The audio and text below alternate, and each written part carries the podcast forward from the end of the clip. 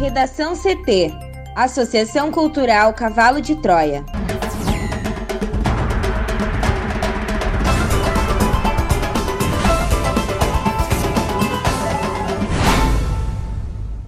Agora, no Redação CT.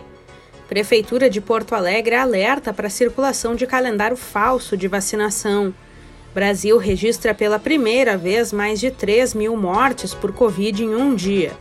Marco Aurélio Melo nega pedido de Bolsonaro para barrar decretos do Distrito Federal, Bahia e Rio Grande do Sul sobre isolamento.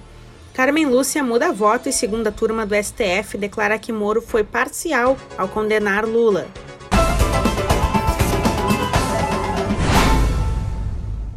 Eu sou a jornalista Amanda Hammermiller, este é o Redação CT, da Associação Cultural Cavalo de Troia. Céu nublado em Porto Alegre, a temperatura é de 26 graus. Boa tarde. A quarta-feira também será de tempo instável no Rio Grande do Sul. À tarde, há possibilidade de chuva moderada na maioria das regiões. Na capital, máxima de 28 graus. A previsão do tempo completa daqui a pouco.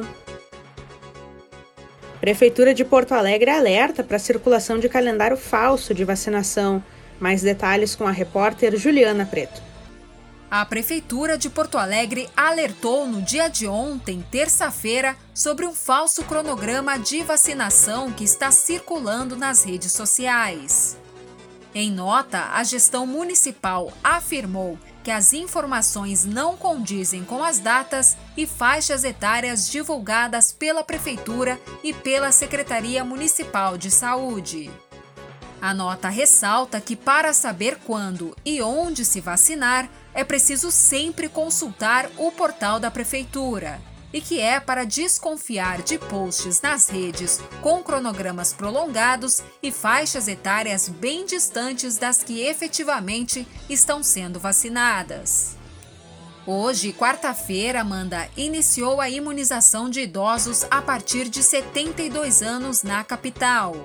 E a aplicação da primeira dose para este grupo e da segunda para idosos com maior idade e outros grupos prioritários ocorre em 33 postos de saúde, que atendem das 8 da manhã até as 5 horas da tarde, além de três drive-thrus com atendimento das 9 horas e também até as 5 horas da tarde.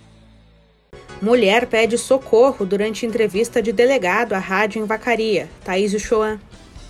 Uma mulher de 38 anos que era mantida em cárcere privado pediu ajuda a uma rádio durante uma entrevista de um delegado na manhã de ontem, em Vacaria, na Serra do Rio Grande do Sul. De acordo com o delegado Anderson Silveira de Lima, a mensagem chegou pelo celular do radialista e ela dizia que sofria violência, estava sob ameaça, além de ser vítima de outros crimes. Na mensagem, a mulher ainda dizia que só conseguia se comunicar por WhatsApp e deu detalhes de onde estava. Em entrevista ao G1, o delegado informou que repassou o pedido de socorro ao delegado responsável pelo município de Bom Jesus, a 60 quilômetros de Vacaria. Uma equipe da Polícia Civil foi até a propriedade rural, localizada a 20 quilômetros da cidade, em local de difícil acesso. A mulher foi libertada e o suspeito de 47 anos preso em flagrante por cárcere privado, violência doméstica e posse ilegal de arma de fogo. Segundo a polícia, ele foi levado ao presídio estadual de Vacaria. O delegado Anselmo Carvalho Camargo informou que a mulher era constantemente ameaçada por arma de fogo. Camargo disse ainda que a vítima relata que sofre violência doméstica há mais de 20 anos. Já tinha pedido uma medida protetiva em 2015, mas disse que reatou o casamento com o marido logo depois porque dependia financeiramente dele. O casal tem quatro filhos, todos menores de idade, e o relato da mãe é que eles também sofriam o mesmo tipo de represálias do pai. Ela conta que a circulação dela e dos filhos na fazenda onde moravam era sob ameaça de arma de fogo. Ela foi encaminhada até a Delegacia de Polícia de Bom Jesus, onde recebeu atendimento no cartório especializado de atendimento à mulher. A polícia encaminhou o pedido de medida protetiva para a mulher e de prisão preventiva contra o suspeito. Para o Redação CT, Thaís Uchoa. O Brasil bateu mais uma triste marca na pandemia nesta terça-feira, registrando mais de 3 mil mortes por Covid em um dia pela primeira vez. Foram 3.158 mortes pela doença nas últimas 24 horas, totalizando 298.843 óbitos desde o início da pandemia. Com isso, a média móvel de mortes no país nos últimos sete dias chegou a 2.349, mais um recorde no índice. Em comparação à média de 14 dias atrás, a variação foi de mais 43%, indicando tendência de alta nos óbitos pela doença. Os dados são do novo levantamento do consórcio de veículos de imprensa sobre a situação da pandemia de coronavírus no Brasil, a partir dos dados das secretarias estaduais de saúde. Já são 62 dias seguidos com a média móvel de mortes acima da marca de mil. Pelo 16º dia, a marca aparece acima de 1.500 e o país completa agora uma semana com essa média acima da marca dos 2 mil mortos por dia. Foram 25 recordes seguidos nesse índice registrados de 27 de fevereiro até aqui. Em casos confirmados desde o começo da pandemia, 12 milhões 136.615 brasileiros já tiveram ou têm o um novo coronavírus, com 84.996 desses confirmados só no último dia. A média móvel nos últimos sete dias foi de 75.288 novos diagnósticos por dia, o sexto recorde seguido nessa média. Isso representa uma variação de mais 9% em relação aos casos registrados em duas semanas, o que indica a tendência de estabilidade nos diagnósticos. O balanço da vacinação contra a Covid-19 desta terça aponta que 12.793.737 pessoas já receberam a primeira dose da vacina contra a Covid-19. O número representa 6,04% da população brasileira. A segunda dose já foi aplicada em 4.334.905 pessoas, 2,5% da população do país, em todos os estados e no Distrito Federal. No total, 17.128.642 doses foram aplicadas em todo o país. Marco Aurélio Melo nega pedido de Bolsonaro para barrar decretos do Distrito Federal, da Bahia e do Rio Grande do Sul sobre isolamento. O ministro Marco Aurélio Melo, do Supremo Tribunal Federal, rejeitou o pedido do presidente Jair Bolsonaro para derrubar os decretos dos governos do Distrito Federal, da Bahia e do Rio Grande do Sul, que instituíram medidas de isolamento social para conter a pandemia de Covid-19. Com isso, ficam mantidos os decretos que, entre outros pontos, determinaram a limitação do funcionamento de atividades consideradas não essenciais e estabeleceram o toque de recolher para diminuir a circulação de pessoas do fim da noite até a madrugada do dia seguinte.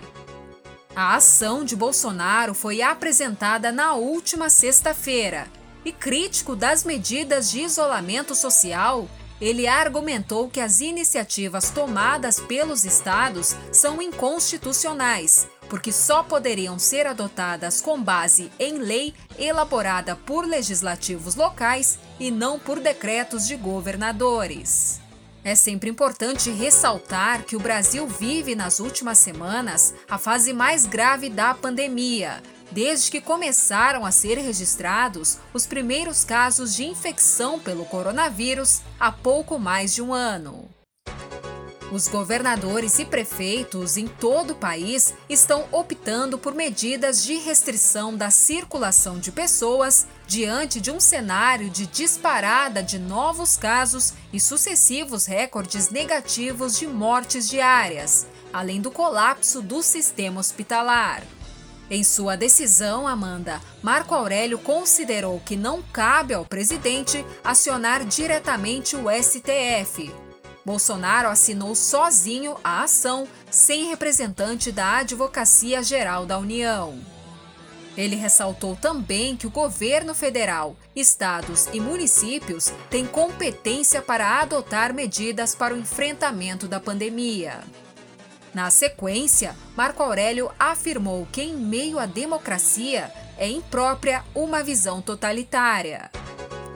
Os decretos editados pelos governadores do Distrito Federal, Bahia e Rio Grande do Sul foram elaborados com base em entendimentos firmados pelo STF ao longo de 2020, que dá autonomia a estados e municípios para ações contra a pandemia.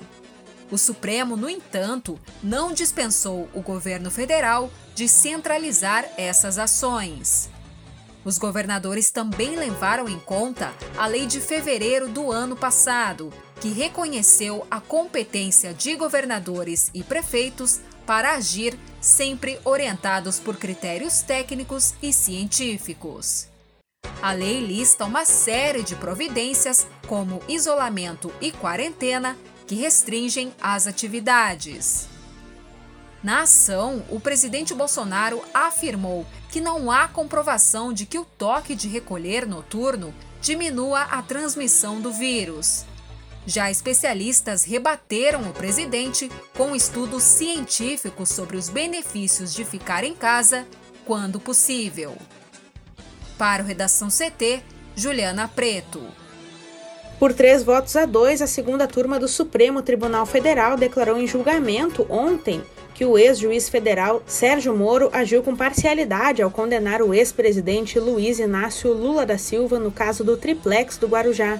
A sentença que condenou Lula segue anulada por outra decisão determinada pelo ministro Edson Fachin, que apontou a incompetência da Justiça Federal do Paraná para analisar os processos do petista e tornou sem efeito as condenações pela Operação Lava Jato de Curitiba. Com a decisão de ontem, a segunda turma anulou todo o processo do triplex, que precisará ser retomado da estaca zero pelos investigadores.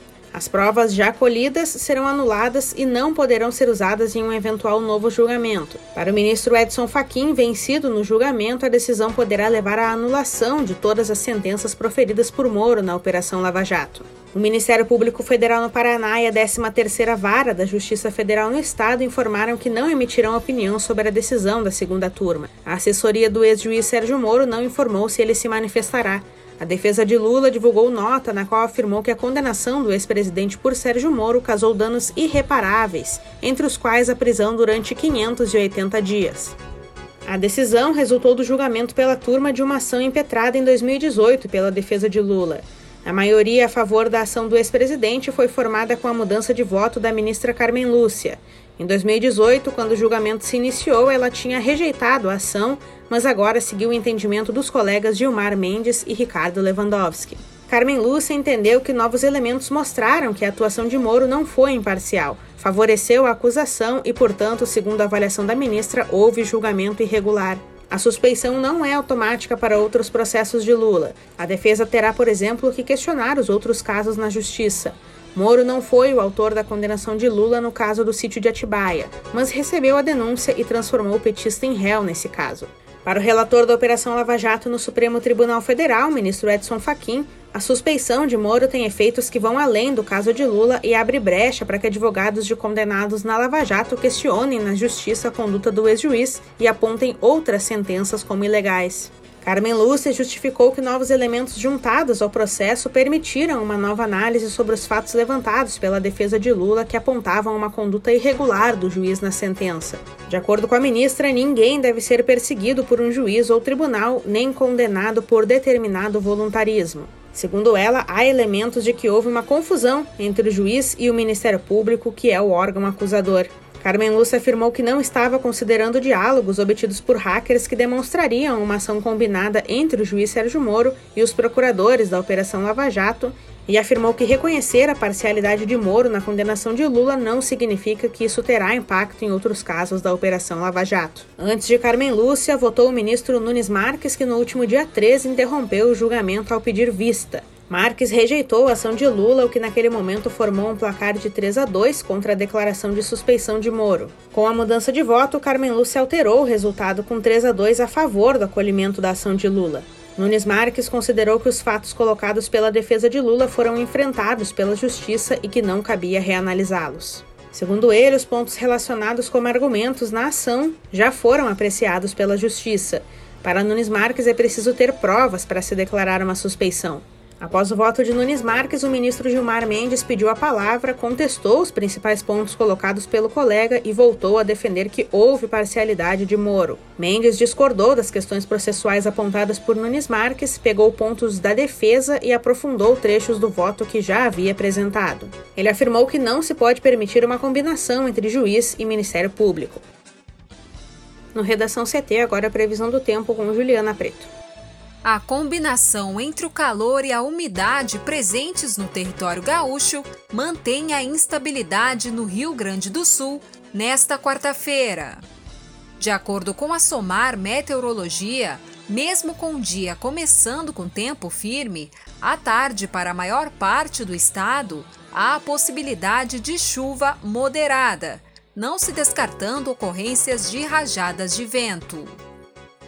Em parte da campanha e da fronteira oeste, como Bagé, Santana do Livramento e municípios próximos, o tempo segue aberto, por conta de uma massa de ar seco que atua nesses locais, inibindo a formação de nuvens carregadas.